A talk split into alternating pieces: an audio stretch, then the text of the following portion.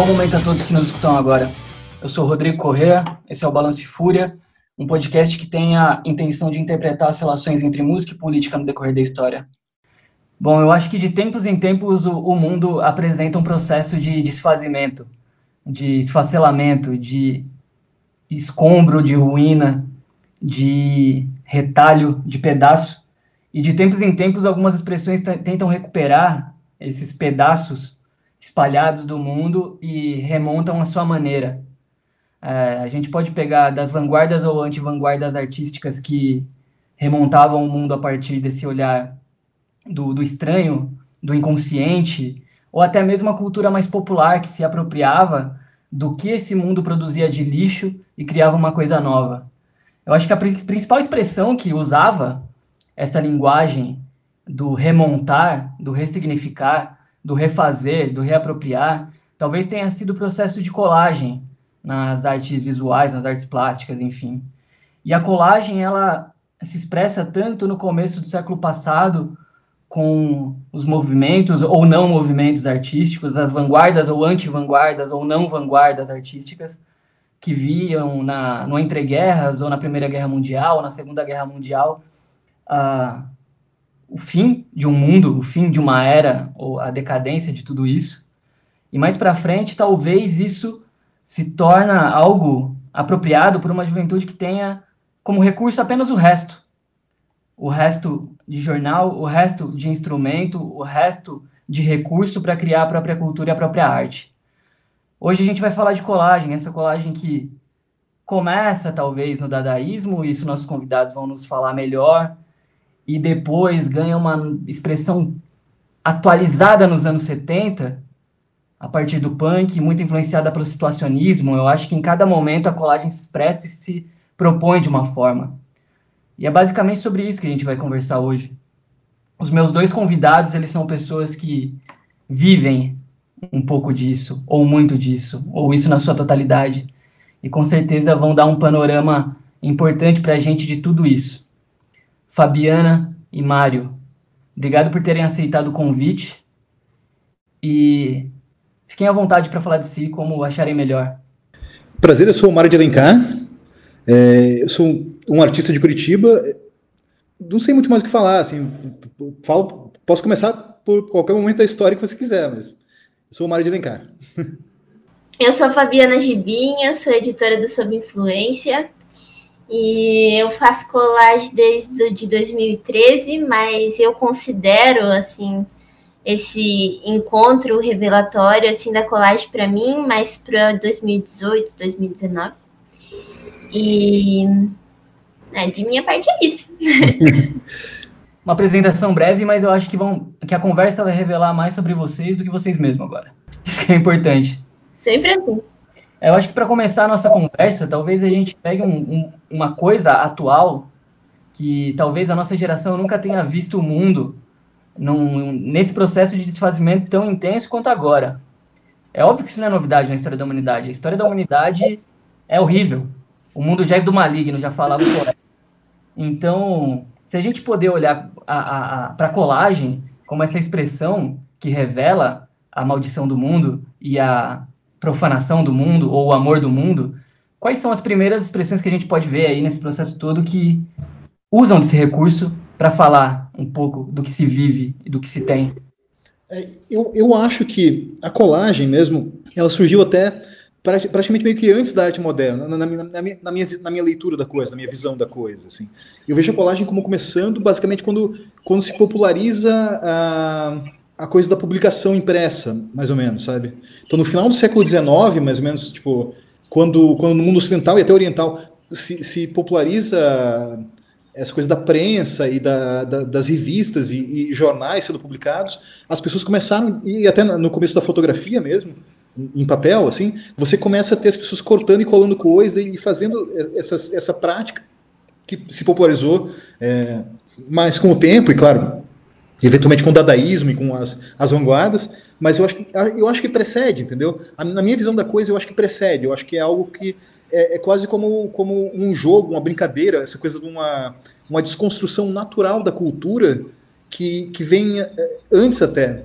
Tem a coisa do, do, do Conde de Lautremont, também, que ele, ele que fazia já. Ele é, ele é renomado por ser um dos primeiros é, escritores, poetas, a fazer colagem de texto, né? Na verdade, é uma apropriação e colagem, assim. É, tem, aquele, tem aquele livro famoso dele, Cânticos a Maldoror. Acho que tem até em português esse livro. Ele é considerado um dos pais da colagem em, em texto, em literatura, por esses experimentos de apropriação e desvio de uns tratados de biologia e uns tratados né, de naturologia, assim, do século XIX e, essa recomposição numa, numa poesia pré-moderna, mais ou menos. Eu tenho, eu, tenho, eu tenho essa visão tipo, de que, mesmo antes da coisa ser estabelecida na, na arte moderna, eu acho que ela já existe como esse, esse processo de, de desconstrução quase que, quase que espontâneo da cultura, sabe? Como um, um impulso. Se você tem a coisa ali, você, você, vai querer cortar ela e colar, entendeu? Ela, se, se aparece coisa que você pode cortar, você, você faz isso. Porque Tipo, as pessoas começam a fazer isso.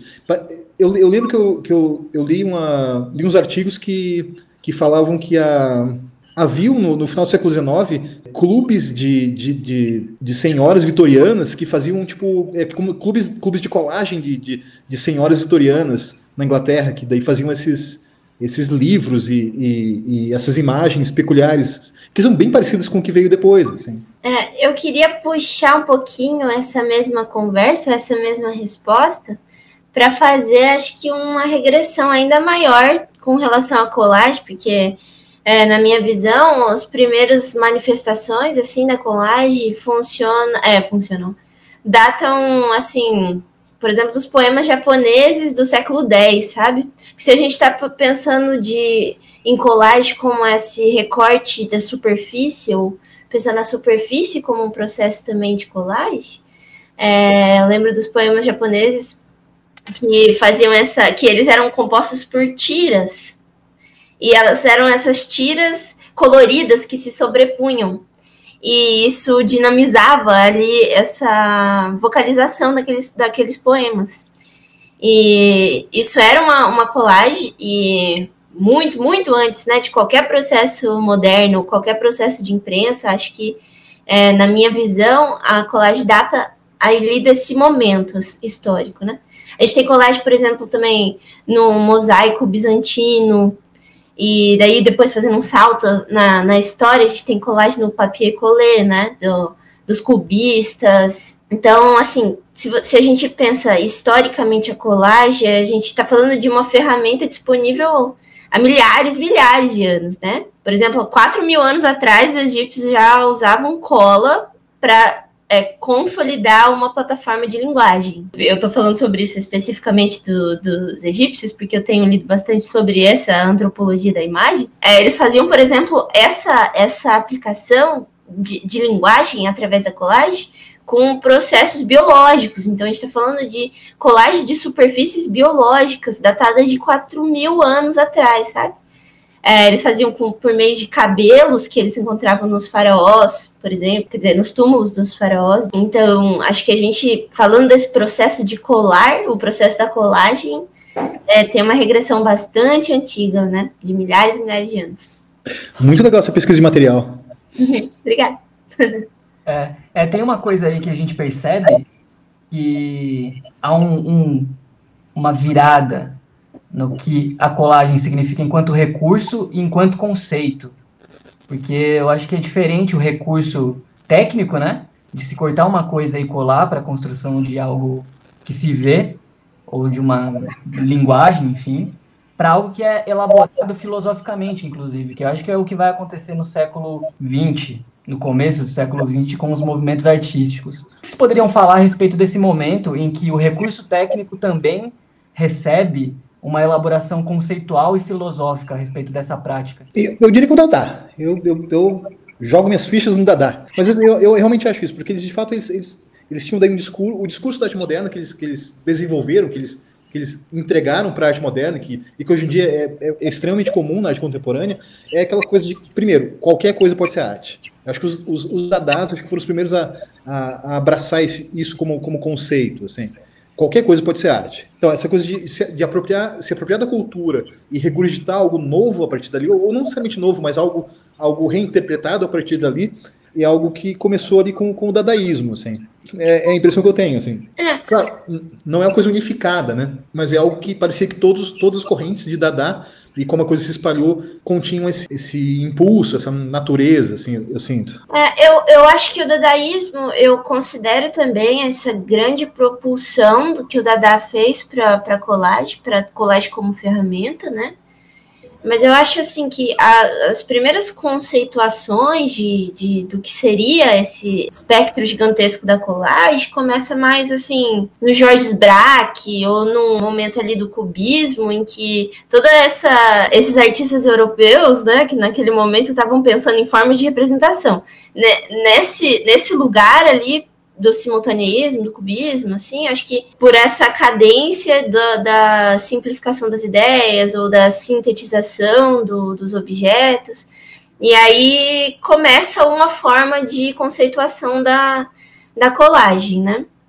Como, como manifestação de arte organizada, assim, como uma manifestação de ferramenta artística organizada, né? Assim, ali naquela primeira fase do cubismo, em que ele se preocupa com essa questão das estruturas e composição do, de objetos, é, 1900 e, não sei, começo de, mil, do, do, dos, de 1900, ali pelo 1903, eu não lembro exatamente aqui agora. Mas aí passam alguns anos nessa segunda parte do cubismo, já começam assim a nomeadamente se explicar a partir de colagem, né? Uma colagem conceitual, daí que surge depois o papier collé, né? Que essa experimentação técnica de colagem através desses mesmos artistas, esses mesmos autores, e eu só me vem na cabeça nesse momento, é, porque mais por falha minha mesmo, mas agora mesmo só vem Georges Braque na minha cabeça, mas porque ele é, sintetiza bastante do que eu vejo assim do, do papier collé, né? Então, não sei, tô tentando lembrar de outro nome que eu possa me utilizar, mas agora só, só vem ele mas que, que eles passam a, a organizar sinteticamente o debate conceitual da colagem, né? Eu, eu, eu concordo, concordo. É que, é que a gente, é, quando a gente analisa a arte, assim, a gente chega naqueles dilemas de tipo o que, que já estava acontecendo na cultura de não na cultura de massa mas na cultura em geral e como isso aí foi tipo introjetado no mundo da arte enquanto conceito enquanto meio novidade artística, de alguma maneira. Então, e é aquela coisa, dá pra dizer que o Braque foi o cara que falou, isso aqui é possível, isso aqui, colagem é algo que é arte, entendeu? Sim, foi... é que eu me, eu me lembrei aqui de uma figura específica que eu fiquei na cabeça para dizer, que é a Mary Delaney, que foi uma artista britânica é, muito anterior ao, ao movimento do cubismo, que, que já fazia papier, é, papier collé, mas não era papier collé, né? Porque papier collé existiu só depois. Mas ela fazia mosaicos botânicos. Olha que legal. E, e era uma, uma função de aplicação, né? De, de material com em, super, em outra superfície, né? Com essa preocupação com a forma e configuração desses itens. Né? Então, acho que até ela, Mary Delaney, lá em 1700, eu não sei exatamente o ano, mas eu sei que ela é de 1700. Acho que a gente pode traçar até aí, sabe? Uhum. A gente tá falando de uma, de, de, uma técnica antiquíssima que é tão difícil é. debatendo, tão difícil a gente considerar uma gênese primária né, da coisa. É, eu, eu, acho que tem aquela coisa do, do aspecto, o aspecto material e o aspecto cultural, de alguma maneira, eu acho. E daí, enquanto, enquanto matéria mesmo, eu acho que uh, é, é, algo que é algo que se experimentava desde, desde, desde, desde sempre em algum nível, as coisas de assemblagem material, assim. É um, é um impulso quase que natural. Se você pensar naquelas luminuras medievais em que o povo colava ouro e tudo mais, isso de alguma forma é colagem também, não é? É, né? Mas eu acho que daí tem o aspecto cultural, eu acho que começa a surgir quando, quando se torna. É aquilo que você falou do, da, das poesias japonesas, eu não tinha noção. Assim. Eu suponho que isso aí a gente pode talvez atribuir como até mais essa coisa de, de colagem cultural, assim, do que é, outras coisas mais contemporâneas, assim. É engraçado pensar isso, assim, acho bem legal. Mas eu acho que o aspecto cultural da, da colagem visual é aquilo que eu falei mais cedo. É, é para mim começou quando se tornou quando existiu essa coisa do excesso de matéria, sabe? Quando você começa a ter o excesso da matéria é, impressa, as pessoas parece que começam a ver isso como lixo ou como coisa assim, e daí começam a, a usar isso, é, a se apropriar disso de uma forma mais deliberada, assim. Eu concordo totalmente com você quando você diz com relação a essa linguagem de excesso. Quando a gente está falando de colagem, a gente está falando desse, desse excesso, né? A gente está falando de um resíduo. E eu acho que nesse momento em que a gente ainda está aqui mencionando papier collé e etc., outros momentos que a gente vai mencionar nos próximos momentos aí do podcast, é, acho que a gente ainda não está falando necessariamente de resíduo, mas eu concordo com você no, no momento em que a gente fala que a colagem, como essa expressão aculturalizante e cultural, de uma forma a construir um processo estético artístico, acho que a gente está falando realmente de resíduo, com certeza. Até porque se a gente está falando do papier collé, a gente está falando de, de, de, composição de superfície, de é, pedaço de madeira, tecido, areia, né? Uhum. Então eu lembro aqui do Picasso, que uma imagem assim, bem mainstream que na minha cabeça, assim, do Picasso fazendo colagem com carta de baralho, sabe? Sim, sim. De, de pintura. Então, acho que ali, mais ou menos nesse momento, começa uma conceituação, né? Ali no Cabaré Voltaire começa a conceituação. É verdade, é verdade mesmo. Mas eu acho que, eu acho que os dadás, eu acho que eles. Eu, eu, eu, gosto, eu gosto um pouco mais do dadá da Alemanha, do, do, dos vários dadás da Alemanha, de, de, de, de Colônia, de Berlim, assim, de Hanover eu, eu, eu gosto um pouco mais do resto, mas beleza, mas é uma, uma coisa minha, assim. Não. Os, os, os dadás, realmente, eles é, pegaram esse conceito e, e, parece que eles realmente destilaram ele um pouco mais. Eu acho que, e daí eles pegaram, eles parece que destilaram essas coisas que foram introjetadas de volta depois na, na arte moderna, assim. Uhum. É, eu concordo. Eu também, inclusive, me apetece muito mais esse, essas expressões do Dada alemão. É, embora tenha o Dada francês tenha o seu charme, mas eu, mas eu, mas eu também me, me aporto mais do Dada alemão. É, e isso que eu estava dizendo aqui era só assim para datar de alguma forma mais histórica essa, o início da conceituação, nada de gosto, porque se for para falar que eu gosto de Jorge Braque e Pablo Picasso, eu vou negar até a morte. então, acho que é, gostar eu até gosto, mas é que eu acho que, que é coisa da colagem mesmo, sinto que daí eu, eu gosto mais do, dos dadás. É o que realmente me pegou, me fisgou assim. Isso. E, tipo, no, quando, quando eu comecei a estudar essas coisas, assim, eu falei, ó, oh, isso, aqui, isso, isso aqui é, que é o que eu gosto. É, pegou ali no coração. é, é. E, e daí o tipo de experimentação que, que parece que teve mais influência nas coisas que eu gostei posteriormente, que não, não, só, não só visual, não só tipo, influência tipo, estética, mas influência conceitual mesmo e, e filosófica, assim. Com certeza, é, para mim também, com certeza.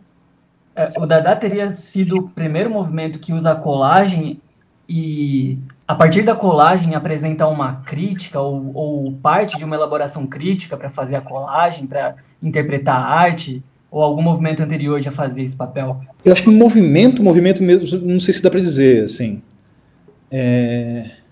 Eu acho que, em alguns aspectos, dá para dizer que é aquilo que eu falei. Tipo, por exemplo, os situacionistas sempre falam nessa coisa do Lotremont o, o, o, poeta lá que que eu falei mais cedo. É, o nome dele, o nome dele, eu tô, tô, dei uma pesquisadinha para relembrar dele.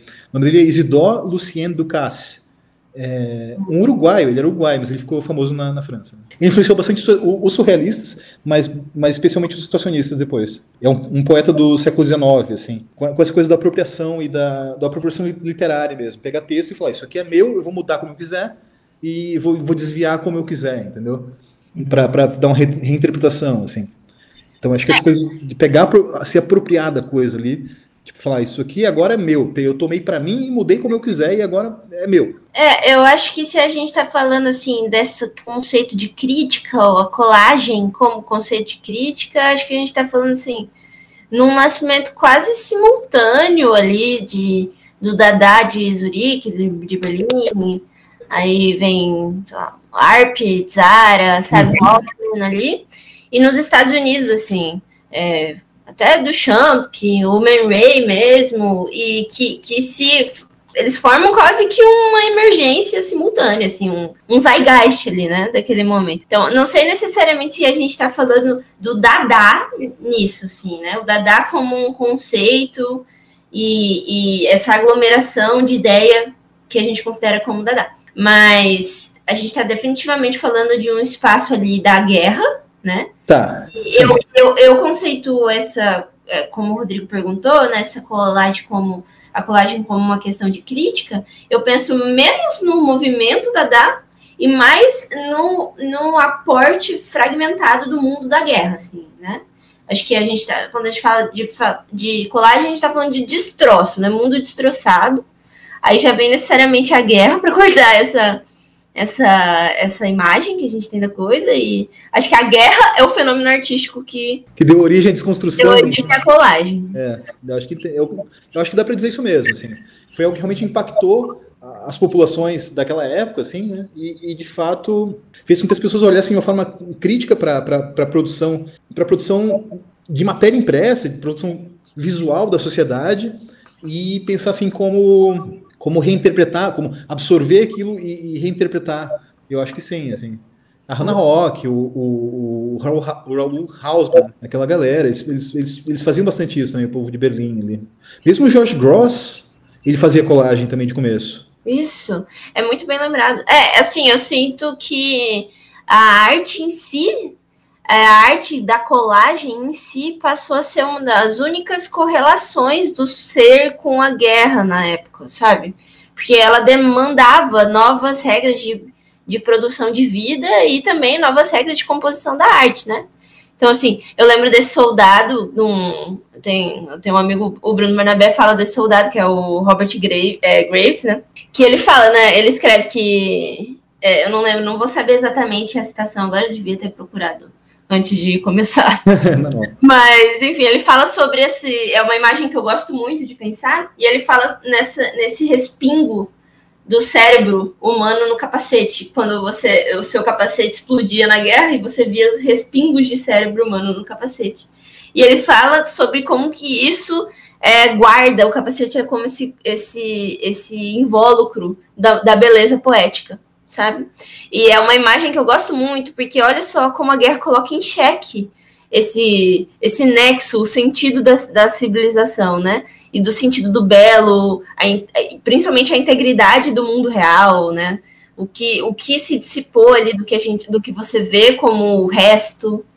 É, a guerra hum, confundiu os impulsos criativos, né? E, e passou a, a, ter sons e visões. Esses sons e essas visões da guerra se relacionaram com o sujeito de forma diferente. Acho que a colagem é essa provocação, sabe? A provocação de como colar esse mundo em pedaços, assim, né? Que tem essa, também essa frase do Fernando Fon que, que ele fala que essa que a colagem é esse gesto do sobre o mundo destroçado, né? É, eu, eu, sinto que é isso um pouco, assim, tá? Você pega, tipo, é, enquanto, enquanto análise crítica, se pensar em análise crítica mais política, talvez, talvez um cara tipo John Hartfield, assim, seja uma, uma referência boa também. Uhum. Porque, ele, mas, porque ele fazia, de fato, colagem como crítica social bem específica ali, tipo, especialmente o partido nazista, enquanto enquanto estava surgindo, né, ele já estava criticando ali nos anos 30 a coisa, tipo, de uma forma bem ferrenha, assim, né, quase como ele tinha aquela revista dele, A e Z, né, que é bem famosa, uhum. que ele, que ele publicava essas colagens políticas bem, bem, bem claramente críticas a, a, ao partido nazista que estava eh, surgindo e, a, e, as, e as políticas de, de direita desse, dessa galera da época, assim, ele criticava bastante, assim. Eu, eu não sei, eu sou, sou uma, uma, adiçãozinha, assim, um, um pontinho a mais, mas não sei. O é, que, você acha, Rodrigo? Ouvi, ouvindo vocês falar assim, eu como um, um leigo na, no domínio da história e do conceito, da história, do que compõe a história da arte, eu sinto que tudo, tudo isso, tanto o dadaísmo quanto o surrealismo, principalmente essas duas expressões. Os primeiros o primeiro acesso que eu tive a essas duas expressões foi a partir de um afeto que me colocava diante de algo que se apresentava como uma crítica ou uma oposição a, a uma realidade de seu momento, e quase que necessariamente uma crítica ou uma oposição de viés político com uma ideologia determinada. Assim, tanto o Dada quanto o surrealismo, falando um pouco mais dessas duas coisas específicas. Uhum. E ouvindo vocês falarem agora, eu sinto que ficou muita coisa pelo caminho. Primeiro, pela, pela ausência de um esforço na pesquisa mais específica, mais aprofundada das questões, ou por me contentar com aquilo que me contemplava, né? Nas duas expressões. o surrealismo, eu acho que tem um engajamento mais alinhado ao socialismo. Depois, o dadaísmo eu já não sei, talvez vocês podem me falar, mas eu sinto que o que talvez possa é, vir na prática da colagem aí a partir do que, sei lá, dos anos 20, aí vocês vão me dizer, é um certo exercício de, desse, desse explorar do inconsciente, né, principalmente com o surrealismo. E quase que simultaneamente, um pouquinho depois, mais ali para os anos 50, tudo bem que antes a gente já tinha as expressões que olhavam para a colagem como uma, uma, um ato de desvio, mas eu acho que o situacionismo ele aplica esse desvio como uma crítica mais elaborada do capitalismo, do modo de produção capitalista, diferente do desvio da, da poesia do Latremont, assim. Eu acho que já tem uma noção mais clara de que aquele desvio é uma crítica ao modo de produção capitalista. Então a gente já começa a ver elaborações diferentes, ou do John Hartfield que tem um apelo quase que publicitário, por mais que uma colagem seja uma colagem crítica e e uma obra de arte, ele era um jornalista, se eu não me engano, né? Sim, sim. Uhum. muito no campo da propaganda essas colagens. Então a gente já vem, já vê esses caminhos que apontam diferentes apropriações do uso da colagem no campo poético, no campo estético e político ideológico também. Se a gente puder falar um pouco mais sobre o lance do surrealismo e depois dessa colagem panfletária do John Hartfield, até chegar no situacionismo. Como que a gente pode imaginar esses três segmentos da, do fazer colagem? Os dadás, é, acho que o povo de Berlim mesmo, eles, eles faziam parte ou estavam conectados com a galera do aquele povo da Liga Espartaquista, né, que fizeram tentaram uma revolução na, na Alemanha na época, uhum. nos, nos, anos 15, 15, 20, sei lá. Eles estavam estavam ligados com, com, esse pessoal, assim. Eu acho que não, só que não tem eles não têm um discurso tão obviamente político, assim, eu diria.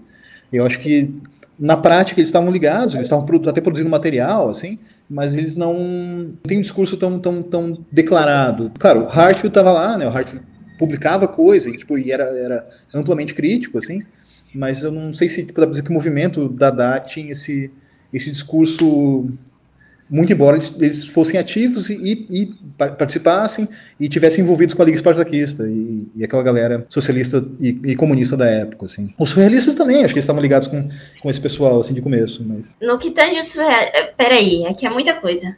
Tá, mas vamos, vou... vamos, vamos, nesse pré-guerra antes ali, acho que... É, eu vou...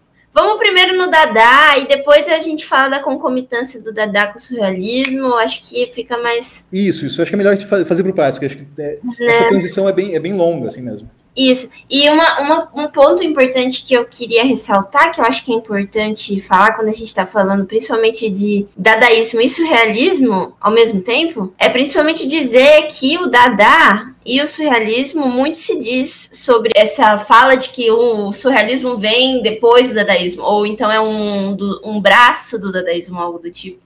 Mas é, existe uma concomitância entre ambos e uma, uma fundação e refundação de ambos entre si, né? Então essa ordem de que se, geralmente se dá, né, desse é, primeiro o dadaísmo existiu, aí teve todo esse, esse cheque do, do, da crítica e fissura que o Dada é, rompeu, mas o surrealismo, em sua concomitância, agiu nesse mesmo espaço de outras formas, né, em outras técnicas e outras rupturas, né. Mas, de toda forma, eu acho válido a gente começar a falar do, do dadaísmo, principalmente porque ele é um, uma imagem que vem mais clara ao pensamento, assim, acho que de todo mundo que pensa em, em ruptura, né? Acho que ele é um, um exemplo ali da ruptura no, na, na questão artística, e, eu, e antes dele ainda, mas antes dele não, que agora a gente está falando de concomitância, né? Se a gente está falando do situacionismo, do surrealismo, do dadaísmo, a gente está falando de um movimento concomitante, né? Mas antes mesmo da gente nomear o Dada por Dada, talvez dê para a gente falar um pouco sobre a MES, né? Que, assim. né, que é um pouquinho anterior ao Dada, mas que inspirou o Dada de várias formas e que participou também né, do Dada de várias formas. E depois do Max Ernst, né? Que, que para falar de colagem, surrealismo e principalmente começar também a, a, a conceituar o que seria depois a colagem, o que seria a colagem, né, para o Max Ernst, é importante a gente no, é, nomear essas duas pessoas. O MES, talvez para conceituar, talvez, um pouco dessa questão da modalidade de arte. Na verdade, os Witters, de uma forma geral, né, é, Kurt Witters, o nome dele, a contribuição do, dos Witters não era só resignada ao território ali da, do, do dadaísmo, né? Porque ele era envolvido com várias outras coisas. Ele estruturou ali todo um, inclusive um trabalho teórico, né? Sobre essa questão que a gente estava falando, que é o excesso, né? Ele estava falando ali naquele momento já sobre é, restos de metal, sobre essa tendência do resto, né? Enfim, transitou em várias artes, né? Ele era, inclusive, ele era editor, ele era escultor, pintor, etc. E também ele era um grande publicitário. E acho que se a gente está falando do Metz, a gente está falando sobre uma tendência anti, né? De um antagonismo essencial, sim.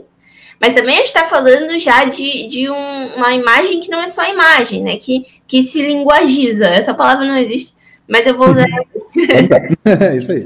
linguagiza é, no sentido de criar um sentido é, formal, um sentido da lógica para a questão, né? Então, se a gente está falando assim, da crítica, a gente está falando de, de uma linguagem crítica, né? Uma linguagem que se aporta, se posiciona através de um sentido, de um sentido lógico formal para a coisa, independente da crítica que a gente está falando, né?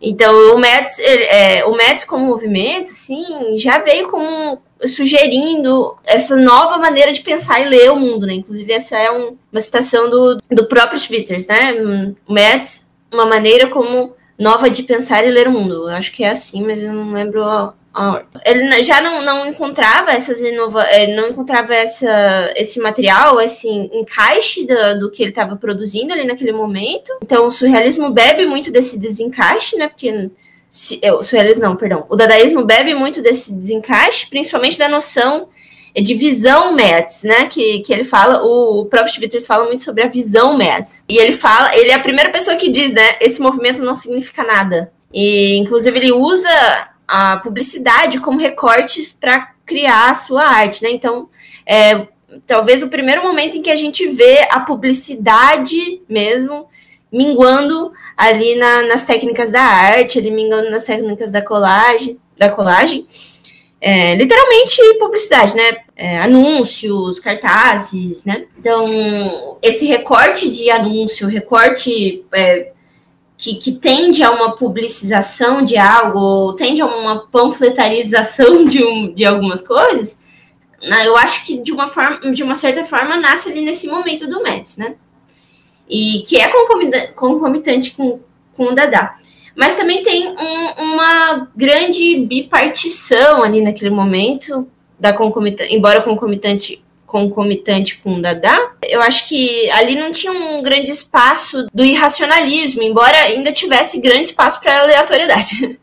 É, porque o Metz era tão. compartilhava isso com, com o Dada muito, né? É, mas o objetivo era sempre produzir esse resultado estético aleatório, mas não necessariamente racional. É, é, um resultado estético que possa ser.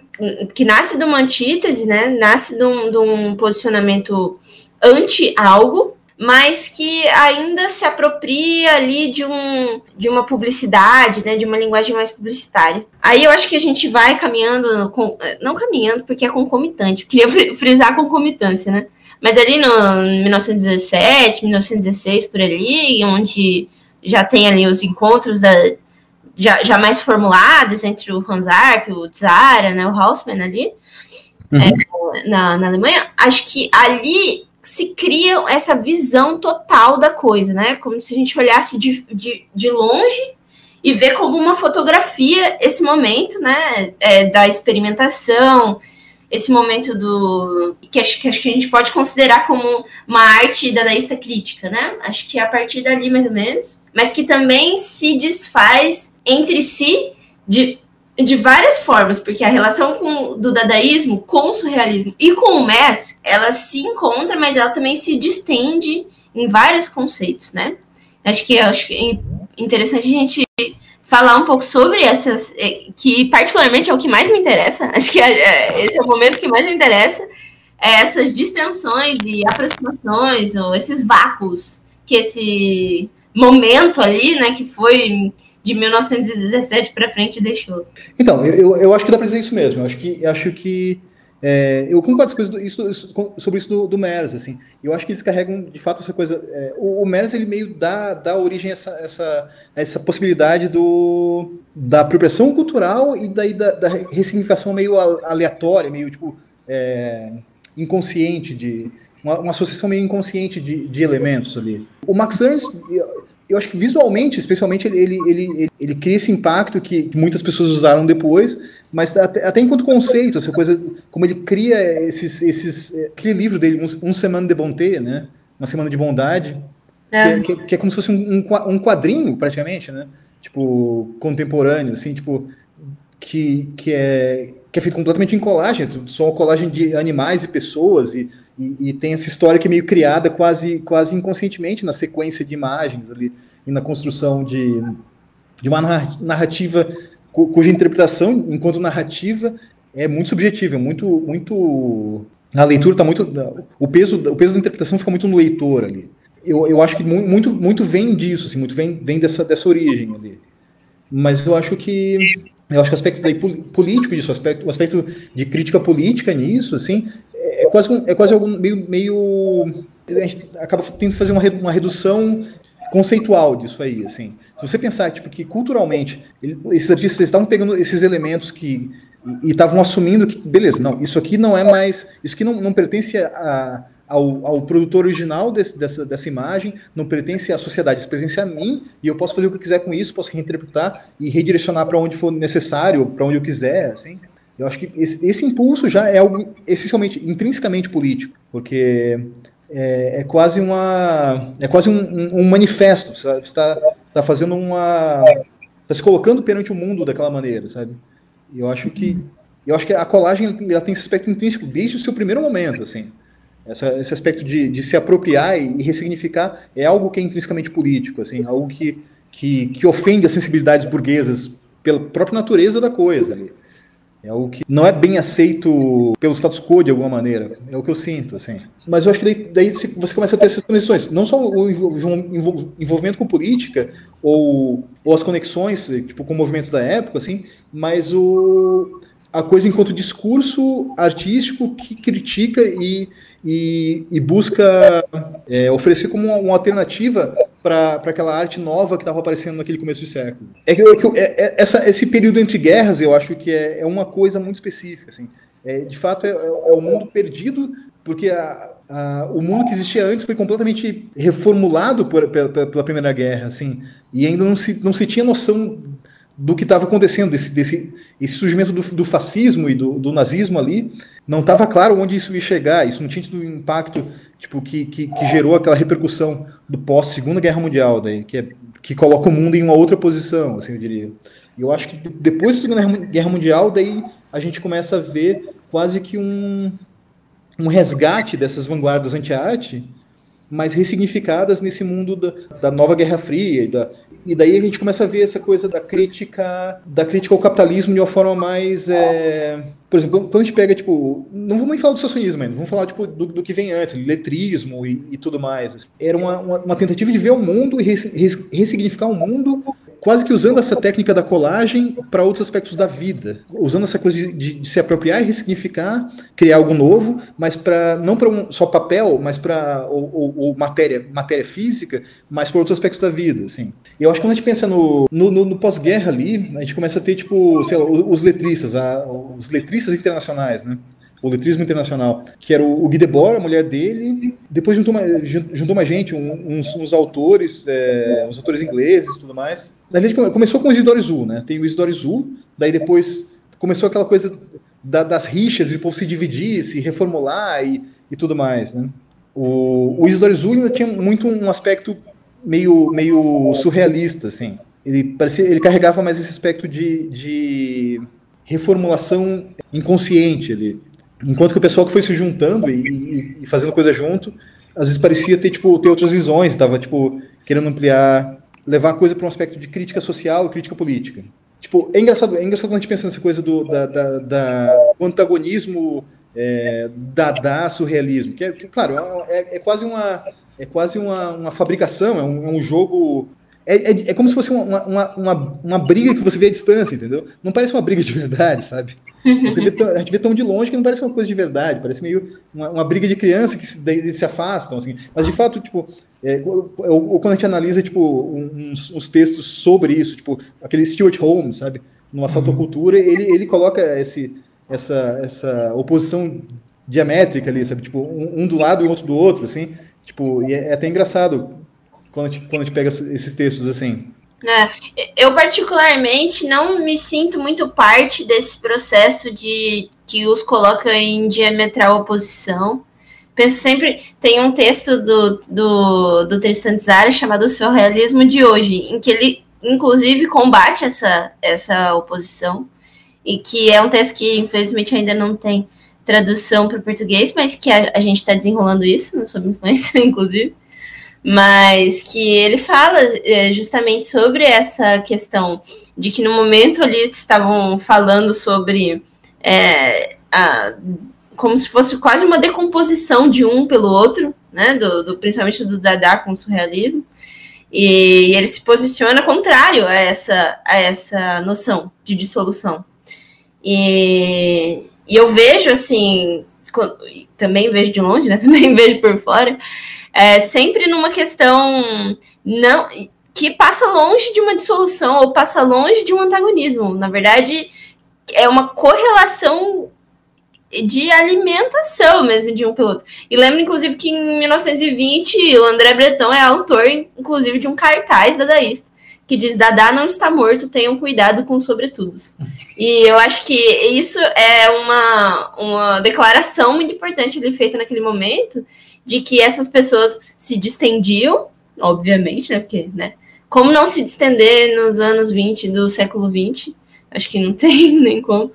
Mas é, se distendiam e se reencontravam. E foi nessa nessa teia, sabe, nessa costura das distensões e dos reencontros, das distensões dos reencontros, que se cria essa imagem que a gente entende como essa arte é, esse meio, na verdade, né? Esse meio de, de criação e criação de vida absurdamente insurgente, né? Eu acho que não mora nem no Dada, nem no surreal, nem no surrealismo, mora nas distensões e nas tessituras entre os dois, sabe?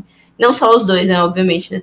Na tessitura entre eles, entre o letrismo, entre o situacionismo, pelo menos a mim, me, me, eu vejo dessa forma, sabe? Não, eu, eu entendo, eu concordo mesmo. É, é, eu, eu, acho engraçado ver essa coisa com, com esse distanciamento do, do, do, estudo, assim, porque a, a, impressão que eu tenho é, é que as pessoas estavam. Parecia que, parecia que as, as, as rixas, as separações, as, as oposições se, se criavam nesses, nesses movimentos de, de vanguarda antiartística, assim, é que parecia que eram mais brigas entre as pessoas que implicavam umas com as outras. É. Aí, sabe, a impressão que eu tenho é essa. Mas, mas eu acho divertido isso, quase meio engraçado, assim. Sim, é a fofoca filosófica. É, a fofoca filosófica, perfeito. Não poderia colocar em melhores termos. é, eu acho que uma coisa que fica muito marcada aí nessa coisa surrealista barra situacionista, cada uma a sua forma, é a aplicação da coisa na vida cotidiana, né? Assim como não existe arte surrealista e vida surrealista, como a Fabiana sempre é, menciona o Breton, né? Tô certo? Aham, uhum, é o Breton, eu só, só reproduzo. Então, assim como o Breton já dizia que não existe é, arte surrealista, existe vida surrealista, o situacionismo ele tinha esse lance da, da vida cotidiana, de fazer arte, de fazer a revolução na vida cotidiana. Tanto que o Guy Debord levou isso ao último, ao, às últimas consequências de morrer sendo morador de rua vivendo só de alguns textos que ele vendia, enfim, pela recusa total ao trabalho e por esses princípios todos que eram são eram são muito intrínsecos ao pensamento situacionista. Então, talvez nesse segundo momento enxergar ou, ou, ou, ler ou desenvolver um pouco a correspondência entre essas duas coisas, porque eu acho que o situacionismo, um pouco mais que o surrealismo, ou pelo menos no próximo recorte que eu vou trazer aqui depois, ele meio que se projeta assim para coisa pós 68, óbvio, né? O situacionismo foi muito uhum. importante. Então, obviamente, ele entra num caldo cultural, comportamental, meio commodity, que eu acho que o surrealismo não entrou. O surrealismo ele ficou ainda bem naquele subterrâneo da, da, das elaborações poéticas, literárias, artísticas, enquanto o surrealismo, o situacionismo meio que foi é, incorporado em algumas linguagens da cultura de massa, da cultura juvenil, da cultura pop até.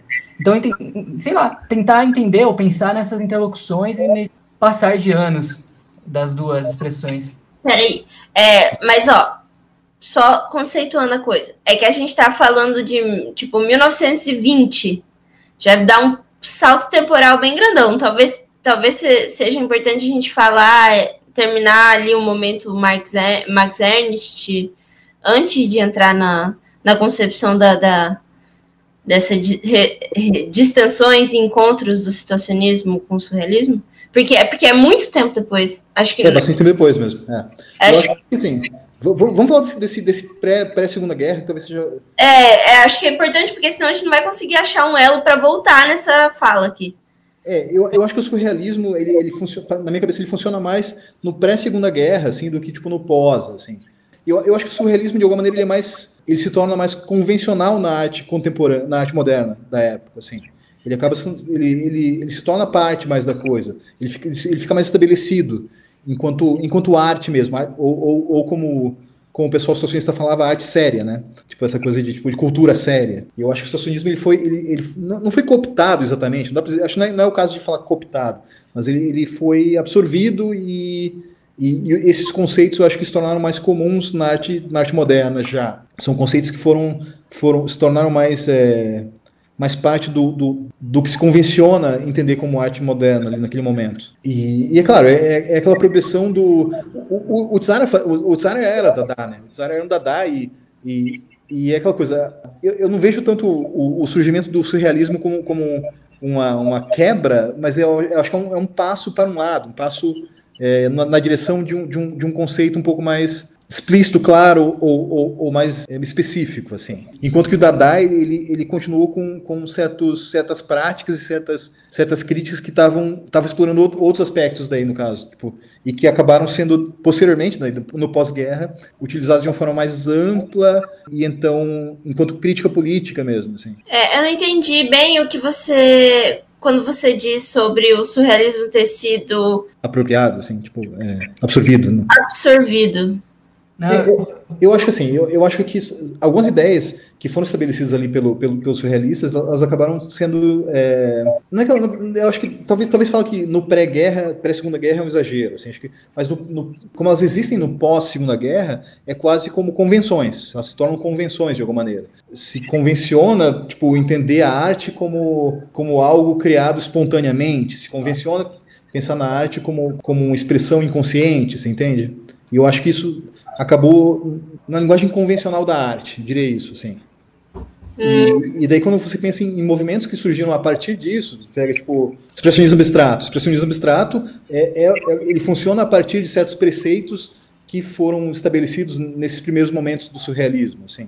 E, claro, expandido para mil, mil outros aspectos, mas eu sinto que ele, alguns aspectos da, da, da arte do pós-segunda guerra, tem da, da, arte convencional, da arte, da arte, da arte estabelecida, digamos, do, do pós-segunda guerra, tem, tem alguns aspectos que, que vêm dali, entendeu? Enquanto que outros aspectos que, que eu vinculo mais ao Dada ou, ou, acabaram se tornando práticas dessas, dessas novas vanguardas artísticas do pós-guerra, assim, que estavam aparecendo.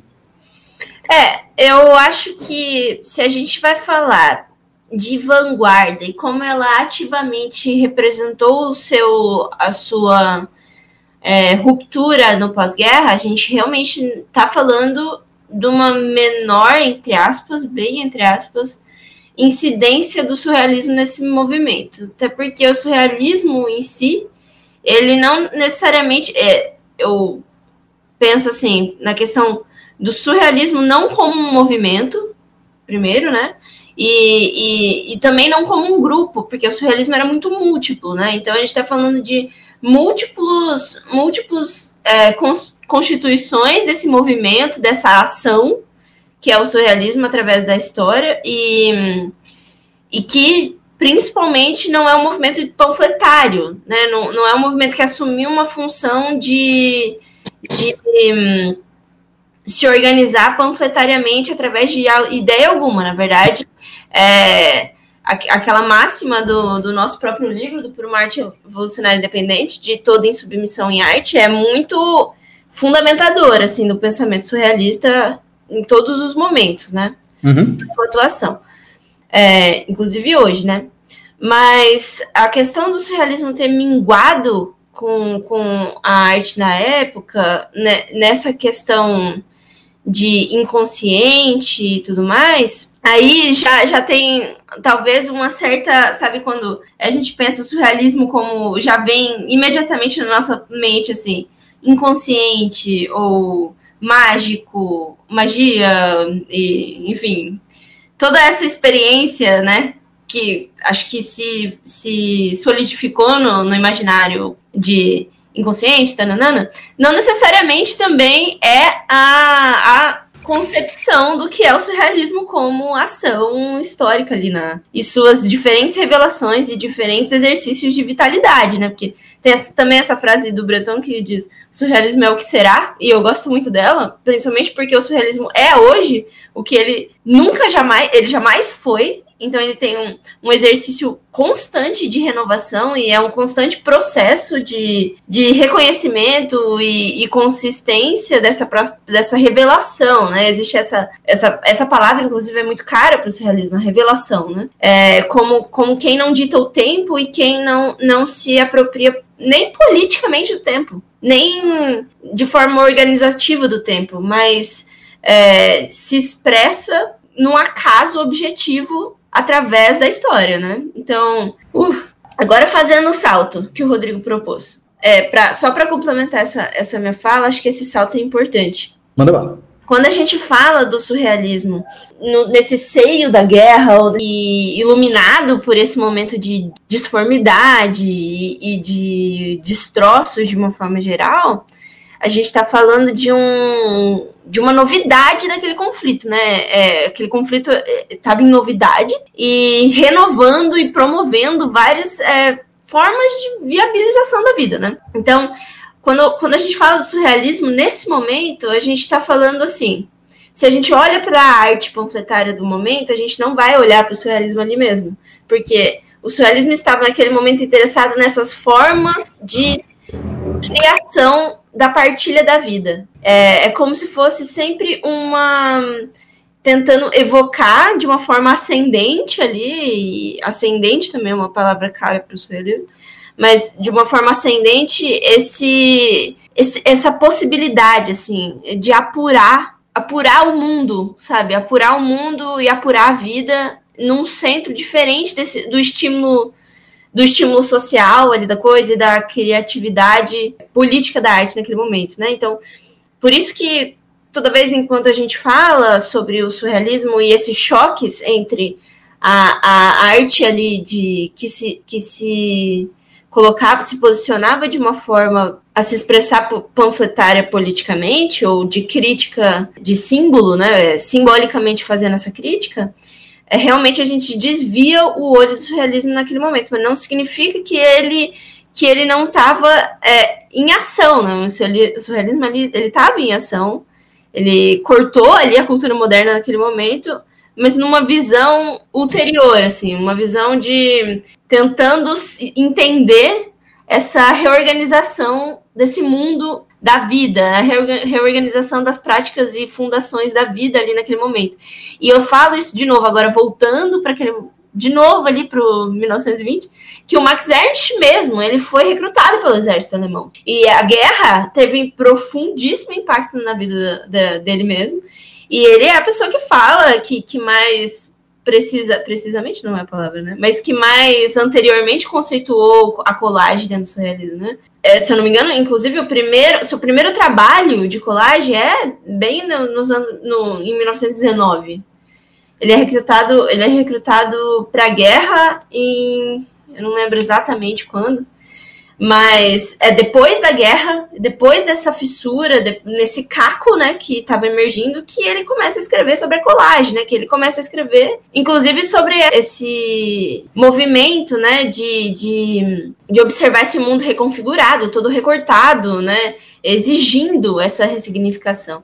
E ali o surrealismo opera nesse lugar de conflito, sim, nesse lugar de resto, sim, também, mas em uma expressão em direção ao, a um confronto, a uma provocação também, mas é, anterior.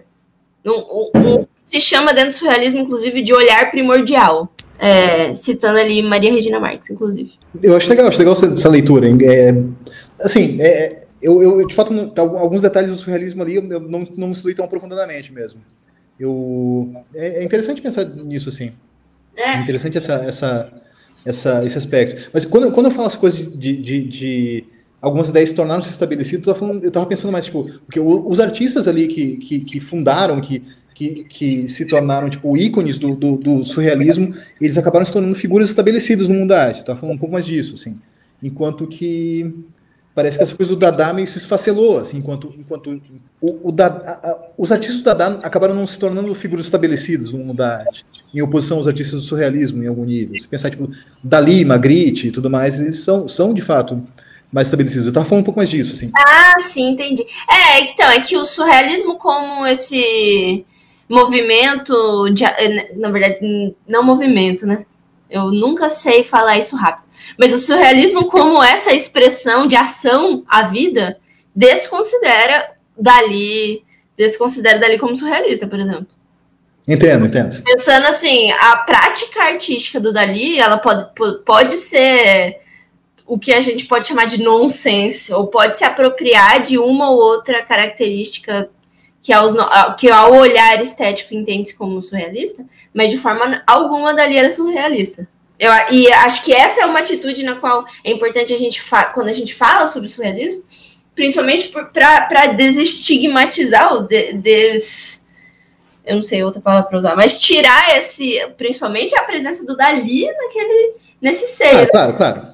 E, e, por exemplo, citando várias pessoas que, que, que, viveram esse momento fortemente, essa tensão de guerra, é, eu sempre gosto de citar a, o Pierre Naville, né? Pierre Naville foi um dos fundadores do primeiro grupo surrealista e também um dos fundadores da, da oposição de esquerda. E, enfim, exilado, morreu inclusive na prisão, é, em um. Na prisão, não.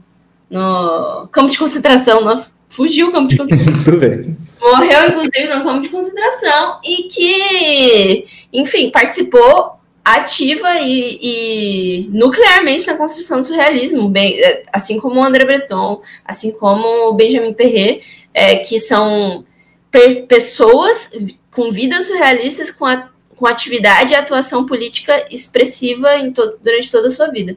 Eu acho que quando a gente olha para o surrealismo é, é mais significativo assim, para o surrealismo como essa ação, olhar para essa, essas vidas, sabe? Não, eu, eu entendo, entendo, eu concordo. É, a, a coisa existe para além de, de, do, do, que a gente, do, que, do que a arte convenciona como, como tal, assim. Uhum. E eu, eu acho que daí, no, no pós-guerra, de alguma maneira, tipo, é engraçado isso, porque, tipo, eu, eu acho que a, as vanguardas, tipo, não estabelecidas do, do tipo, não, que não fazem parte dessa, dessa arte séria, dessa cultura séria, no, no pós-guerra, elas acabam carregando, tipo, elementos que são é, simultaneamente, tipo, é, dessas, dessas duas vanguardas opositoras do pré-segunda pré guerra, assim. É, elas, elas, carregam tanto esse, o aspecto da desconstrução mais óbvia do dadaísmo quanto do, do da revelação inconsciente do, do, do, surrealismo, sabe?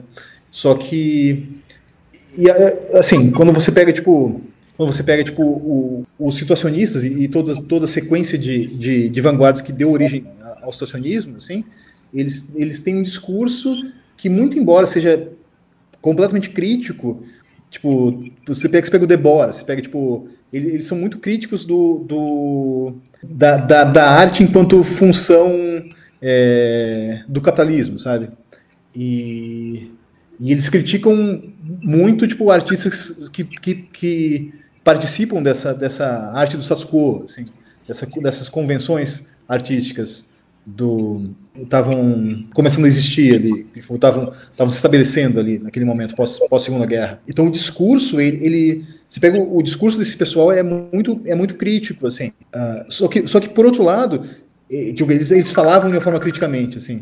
Só que por outro lado o a, as práticas e, e o que estavam tentando criar conceitualmente ali remonta muito a essas práticas do surrealismo também. Isso que é engraçado. Quando você pega a ideia de psicogeografia que é tipo você tipo tentar compreender a, a, a geografia, o espaço, o espaço físico de uma cidade, o espaço físico é, de um ambiente, como isso influencia as relações é, sociopolíticas da, de qualquer população, de qualquer indivíduo ali, isso remonta a vários aspectos da, da, do discurso surrealista sobre esse tipo de esse mesmo tipo de coisa, assim. Sim, eu adoro essa aproximação. Você, eu acho que você pegou uma das aproximações mais caras, inclusive para mim, entre os, os situacionistas e os surrealistas, é, que é essa questão da psicogeografia, e, e não só isso, mas também adoro a negação que os, os surrealistas e os situacionistas fazem das relações entre si. Acho divertidíssimo, porque pouco nos importa né, o que eles têm a dizer. A gente está vendo as, as afinidades e é isso, né? Afinidades eletivas são exatamente para isso mesmo. E eu adoro, inclusive, da, tem um texto que eu traduzi para o Sob Influência, né, que a gente publicou, que é o Esforço pela Coerência de Vida, que é do Raul Vanadium. E o próprio Raul, que é um, do, que é um, um situacionista que eu gosto muito e que é muito importante ali para mim, para o meu pensamento, também faz uma das críticas mais fervorosas ao, ao surrealismo e se re, encontra e reencontra e desencontra com o surrealismo em vários momentos da sua vida, né? Então, é muito legal como eles, hoje, né, 2021, estão em um contato e um desencontro ainda, fazendo, produzindo esses rasgos, né?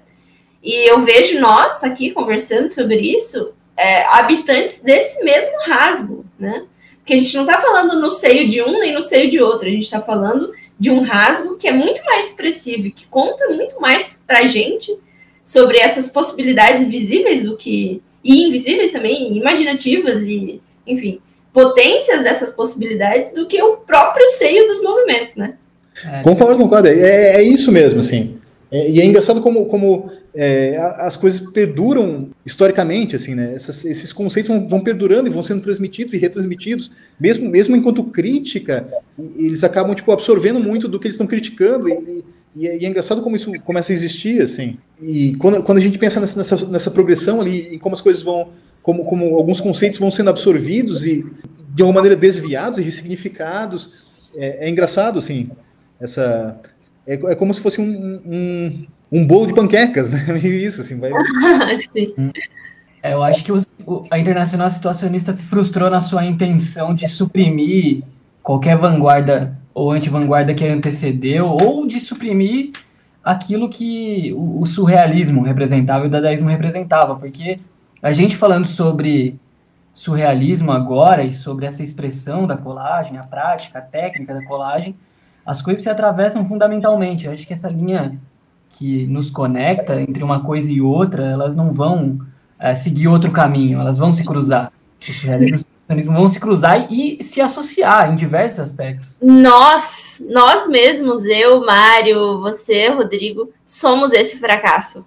Uhum. E, é, e eu, essa é a coisa mais maravilhosa da coisa. Essa é a magia desses do, do, dos movimentos, né? Que nós somos o fracasso deles e por isso somos potentes.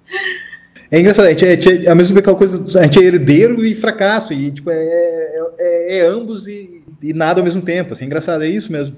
É. Nós somos o que seremos. Eu acho que tem uma coisa, já que a gente deu uma ênfase no situacionismo aqui nesse momento, tem uma coisa que no pós dos anos 60 ali é, começa a ser bastante difundido, pós anos 60 para falar anos 70, na verdade, porque é pós 68, então dá para a gente considerar os meados dos anos 70. E dá para a gente começar a pensar um pouco do que, que significa a ideia de juventude, né, principalmente. No, isso toma força no pós-guerra, mas é ali no fim dos anos 60 em diante que a ideia de juventude assume um lugar no mercado. E eu entendo que muita coisa do pós-68 francês ali tenha colocado essa ideia de juventude, o que, que o jovem quer, o que, que o jovem deseja, o que, que o jovem consome nessa, nesse espaço de mercadoria. E o, o situacionismo, não enquanto filosofia, enquanto pensamento, enquanto elaboração, mas alguns aspectos dele vão parar nessa, nessa toada também. E para não deixar de lado o mote da nossa conversa, que é a prática da colagem, eu vou tentar puxar um pouco mais para um dos elementos que compõem o Balance Fúria, que é a manifestação cultural, musical, de, de contracultura e tal, que a gente pensar ali como o Malcolm McLaren, uma pessoa que participou do King Move, que era uma fração situacionista em Londres e estudante de artes lá em Londres, ele vai inventar uma mercadoria ou inventar uma, um fenômeno, uma expressão que ele chamaria de punk, altamente inspirado e não só inspirado, porque ele sendo um situacionista, ele só estava colocando para fora aquilo que ele é, conhecia. Mas tá, para resumir, altamente inspirado pela, pela praxis, pela mentalidade ou por algumas ações situacionistas, inclusive, e dadaístas também, que se revelam tanto numa certa noção da, da negação do trabalho, de, enfim, de, de, aspectos filosóficos, mas também de aspectos estéticos, na, na colagem, quando a gente vê que a primeira, ou uma das primeiras, se não a primeira, a segunda, marca icônica do punk foi feito primeiro por um membro do King Mob, um designer situacionista do King Mob, que era o Jimmy Rage, e era uma colagem. Era uma colagem feita por um situacionista. O... É, mas eu acho, eu acho que o Jimmy Reed até tava. Tem, tem, tem a lenda que o Jimmy Reed escreveu várias letras do Sex Pistols, né? É, eu não sabia. Isso não sabia. É, não, tem, tem essa lenda, tem essa lenda mesmo, que ele escreveu várias. Acho que o, o Graham Marcos fala um pouco disso, mas eu acho que tem, tem outra coisa do Jimmy Reed que eu tinha visto que era isso, assim. Ele. O Jim Reed ele fazia parte da Internacional Situacionista Inglesa, né? Uhum. Então, tipo, ele, ele, é quase como uma, o McLaren contratou um situacionista. Foi tipo um pouco isso, assim. E, e se você pensar na ideia de que o Sex Pistols foi uma banda montada, faz todo sentido. Né? O, o, o Jimmy Reed estava lá, é, era uma, um artista dos situacionistas que era, que era reconhecido e famoso ali, e eu acho que foi tipo. Foi meio um, uma grande parte do discurso punk inicial ali vem, vem dele até. É engraçado, mas eu acho que é isso mesmo, assim. Não, faz, faz todo sentido quando você pensa nas letras, letras dos Pistols, não, não são as coisas meio de, um, de uns jovens perdidos, é alguém que sabe muito bem o que está falando, entendeu? É uma, uma crítica muito... O, o, discurso do Sex Pistols ali, de começo ali, é, o discurso situacionista, né? É aquele discurso, se tiver 100% o negócio, né? Sim. Essa coisa do, do tédio, essa, essa, toda, toda crítica anticapitalista é, é isso mesmo, assim, eu acho. É, me, me, o que me, me chama atenção, e é muito caro para mim nisso tudo também, é que hum, entre todos eles existe, existe esse projeto coletivo do cotidiano, né? É, se estabeleceu ali uma máxima de projeto coletivo do cotidiano, exatamente por isso que Breton também fala sobre a questão de não existe arte surrealista, existe vida surrealista, e também por isso que na Internacional Situacionista existe a, o, o movimento do, do esforço pela coerência de vida, né, que fala sobre a, a questão da, da sua organização de vida que não cria espaço à incoerência, né, e desarticulação dessa, dessa elaboração de mundo, né, então acho que ele se compõe muito nessa questão, né, da, desse projeto coletivo de vida. Sim, sim, retoma o lugar do vagabundo também, né, que é uma coisa que tem entre os poetas malditos.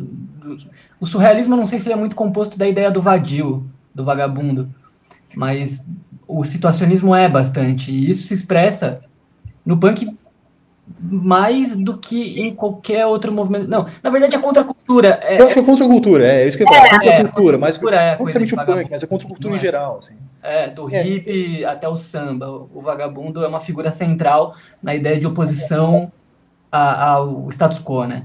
É, acho que do, de parte do surrealismo que cabe aí nesse momento que a gente pode fazer essa elaboração com o vagabundo, com a noção do vagabundo, é mais com a questão do acaso, né? Porque o que é um termo caro para o surrealismo de uma forma geral, essa questão do, do acaso, dessa essa nitidez alucinatória, premonitória, sabe? do acaso, do, do, da coincidência, do acaso, do desses o que, que se chama dentro do surrealismo, né, de vasos comunicantes, né? Que é essa passagem do cotidiano pelo acaso que corta e aguça essa necessidade íntima. E outra, é, acho que uma questão importante para falar sobre isso, inclusive, é a questão do desejo, né? O, quando a gente está falando de, um, de uma errância, a gente está falando do desejo que é o primeiro objeto errante, né? E o surrealismo fala sobre necessariamente esse espaço iluminado pelo desejo, né? A vida nesse espaço iluminado pelo desejo, que é necessariamente um espaço de errância. Mas eu acho que daí, tipo, os situacionistas abraçaram esse, esse tipo de discurso como, como uma crítica anticapitalista. Acho que daí tipo, foi, foi é mais deliberado, acho um pouco. Sim. Quando a gente pega tipo, o Vanegan ou, ou, ou mesmo Debord no seu espetáculo, eles falam mais deliberadamente disso. Assim. Acho que o Vanegan ele fala até mais disso. No, Muito. No, no, no, Eu prefiro o nome em inglês, o Revolução do, do Cotidiano. Uhum. Do, do, do, do, que original, até do que original em francês. Eu acho que é um nome legal, a arte da, da, vida para as novas gerações é um nome legal. Mas Revolução do Cotidiano acho que me pega mais. Eu também.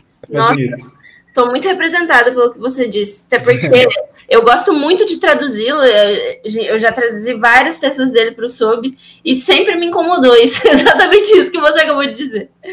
Revolução do Cotidiano sou melhor, né? É, é mais bonito. É lindo!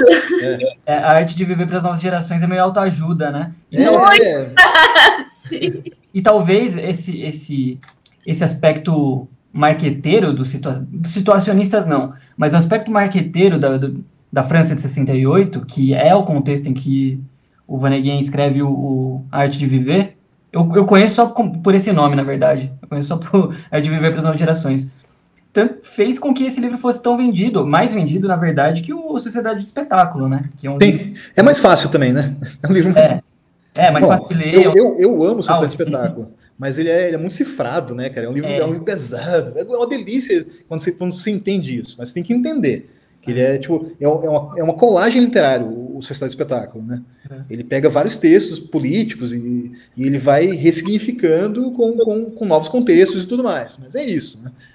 desde, desde a primeira fala, né? Tem uma, um espectro que ronda a Europa, não sei, que é, que é, que é, uma, que é uma, uma, uma referência, uma, um desvio do, do, do, do, Manifesto Comunista, né?